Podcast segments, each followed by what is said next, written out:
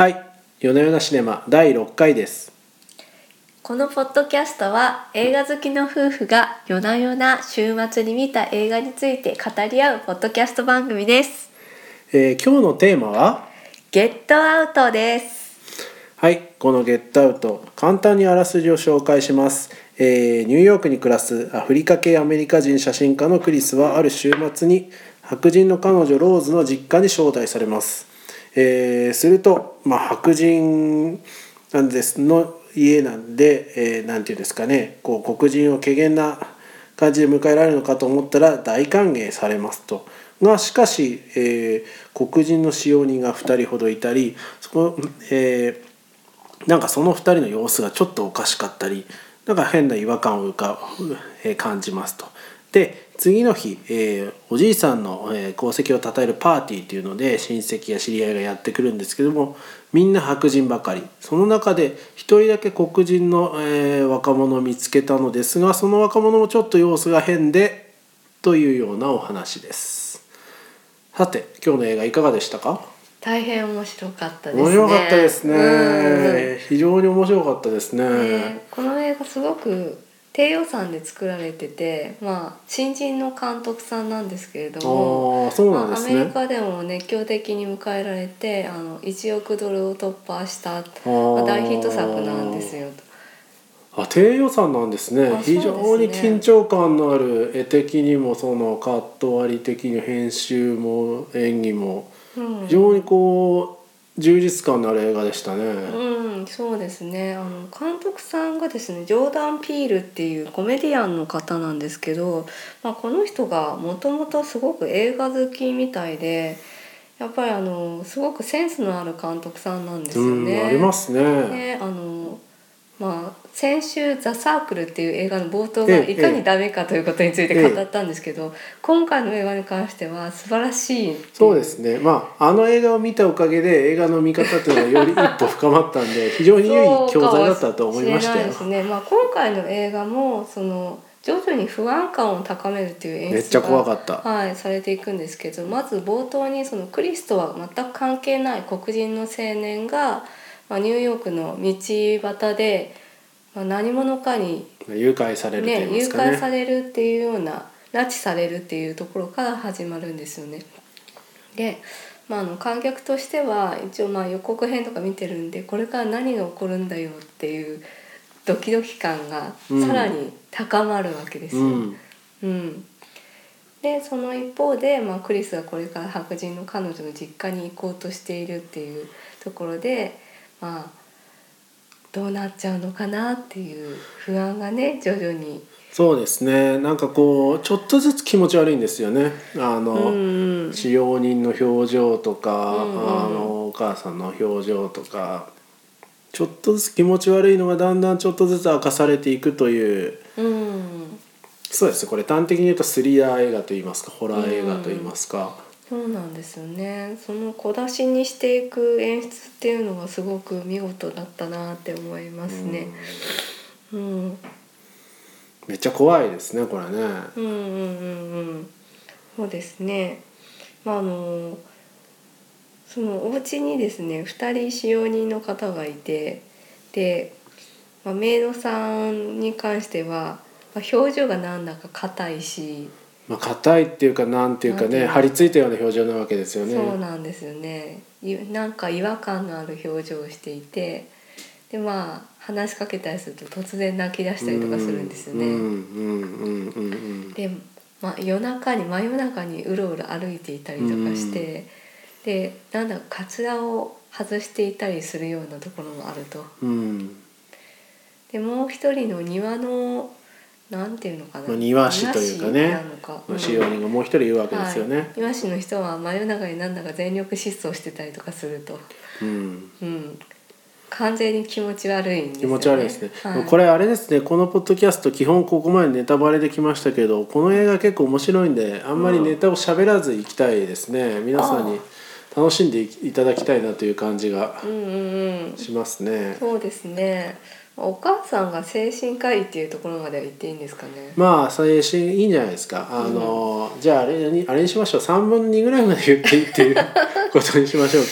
そうです3分の2ってねいう。のはどこだったかっていうあれですけど、うん。まあでもあれですよね。まああのその彼女が最初、まあ完全に味方ですと。主人公の味方ですが、うん。まあ、彼女がどっかに寝返りそうだなっていうのはこうある程度映画を見それ結構さ終盤まで出てこないから言わなくていいんじゃない？やでもでもさあもう大体そうくるでしょ。一番こう怪しくなさそうな人が、うん。あーそうなるだろうっていうのはなんていうか定番じゃないですか、うん。定番だと思うんで。まあ彼女がいやでも思ったのはあの彼女が寝返った後のその、まあ、この別人のような演技。うん。あそうなんですよ。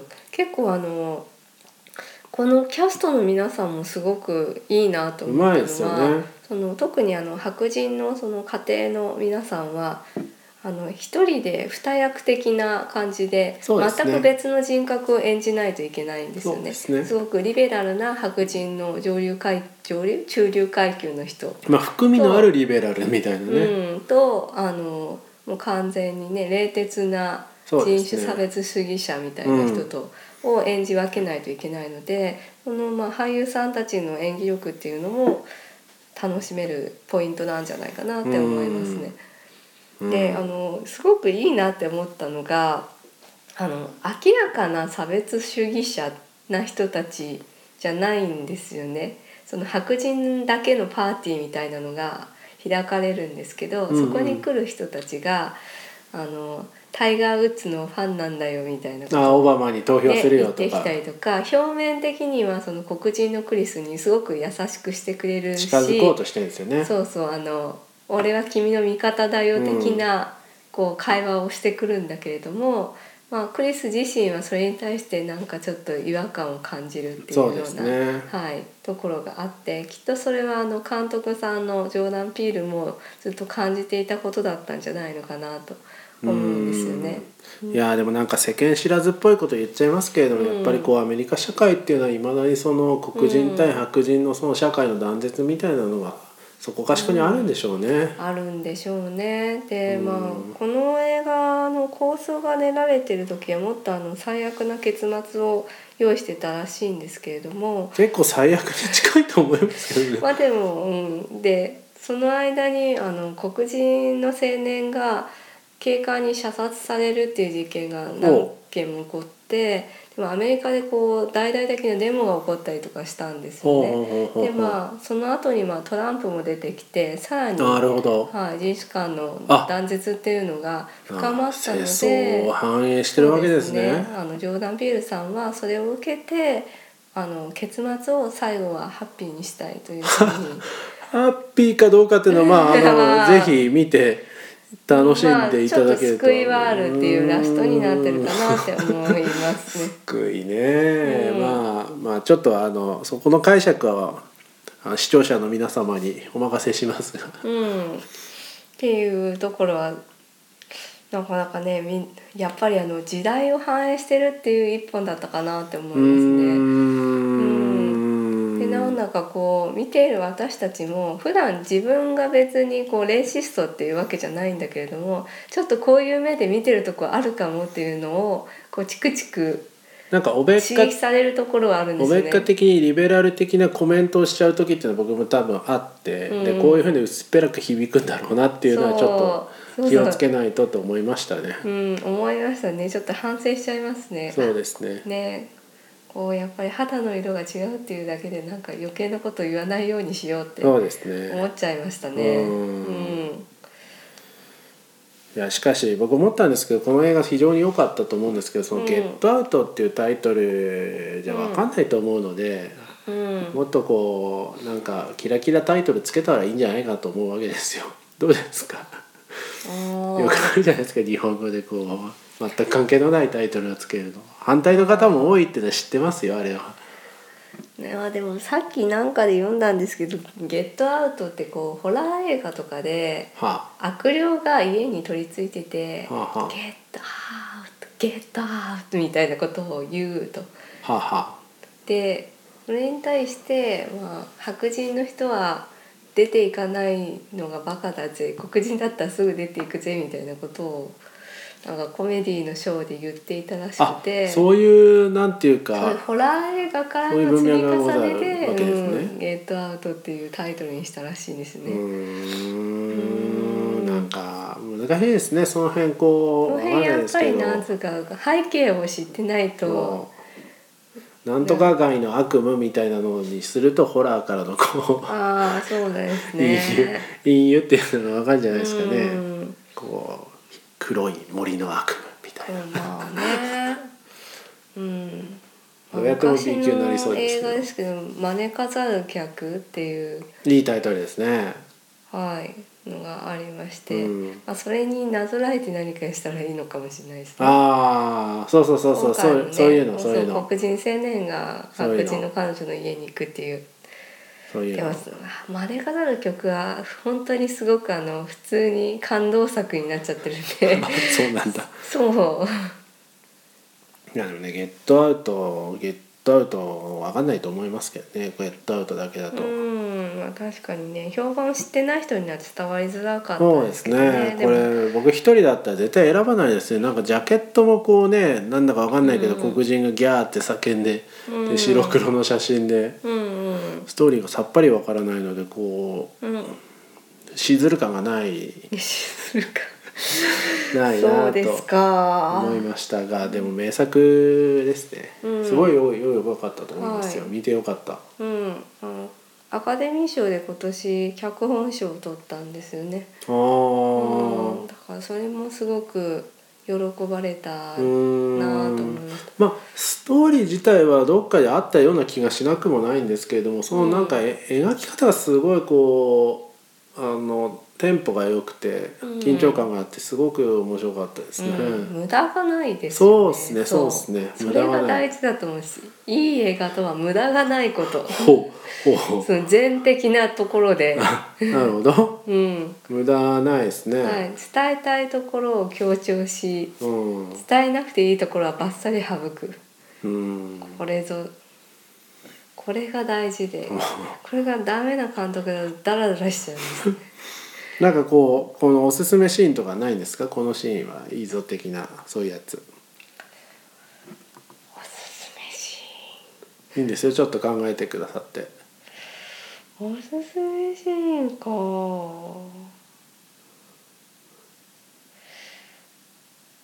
うーん充電が抜けてるっていうところとかあ少しずつすごい畳みかけてくる細細かいとこ来ましたね。確かにね。ああいううん。まあそうですあのね充電抜けあの彼の持っているその携帯のスマホの充電器が抜けてるっていうシーンがあるんですけど、うんうんうんうん最初は外れててもあなんか外れちゃったのかなぐらいで気にしないんですけどうんうん2回目になると、あれ？3回目になると絶対おかしいっていううなっていくんですけどその畳みかけ方っていうのがうまいなってう思いましたね。ん。そうですね、うん。あとなんか伏線がこう結構わなんていうんですかすごいこう細かいですけど分かりやすいですよね。うんうん。あのフラッシュがどうのこうのとかちょっとネタバレも含めて気をつけて言いますけどうん。綿のところとか。うんうんうんうん。あああやってああやってああやったら確かにこれは成立するなっていうような、うん。こういう思わせるトリックトリックの表現がなので映画らしい映画なんですよねきっと。そうですね、うん、そうですね。なんかこう変に B 級で笑いを取りに行ってなくてちゃんと組み立てられててうん、うん、いいいいですね。うん、ですね。今回普通に褒めて終わっちゃいますけどこれでいいんですかねこのポッドキャスト。うん。あれ？他に？そうですね。まあやっぱり世相を反映してるっていうところですかね。やっぱりなんていうか結構これがアカデミー賞で賞を取ったっていうのもすごく嬉しいことだなと思っていて。うん。なんつうかこういう低予算のスリラーってこう一つジャンル映画として人気はあってもなかなかそういう賞とかには関係なかったりするんですけど、うん。ね、今回もう批評家にも絶賛されて、きっちり作ってますよ、うん。低予算だからっていうその隙があってうん、なんか低予算ならではの変な味わいじゃなくて本当にきっちりでできてる感じがしますね。うん、でまあなんつうかアカデミーの会員なんつったらもう本当に白人の中流階級の皆様みたいな感じで確かに。ものすごい保守的なおっさんたちがいっぱいいたりするんですけど、うん。まあ、その中にもこの皮肉が効いたこのね黒人の目から見た白人の社会っていうものうん。に関して、あのちょっとピリッとね皮肉の効いた映画っていうのがちゃんと選ばれたっていうのはすごく素晴らしいことだなって思いましたね。なるほど。うん、いいですね。いいんじゃないですかね。いいと思いますよ。うん、でやっぱり映画っていうのはこう世相を映す鏡なんですよね。まあこれ、まあ、3回目ぐらいですけど セリフ。そうですね。うん。いやでも本当にこう「ゲットアウト」多分皆さん見てないと思うんですけど多分そんな人気ないと思うんですが、うん、これ結構映画好きの間では去年話題になってたんで好きな人は見てると思うんですけどうんね。結構その、まあ、届いてないと思うんですけれどもぜひ見ていただくといいかなと思っておりますと。はい。はい、まあ、今日はもう普通に褒めて終わっちゃいましたけど大体こんな感じですかね。こんなところでしょうかね。うん。はい。じゃあ本日は、えー以上にしたいと思いますありがとうございましたありがとうございました。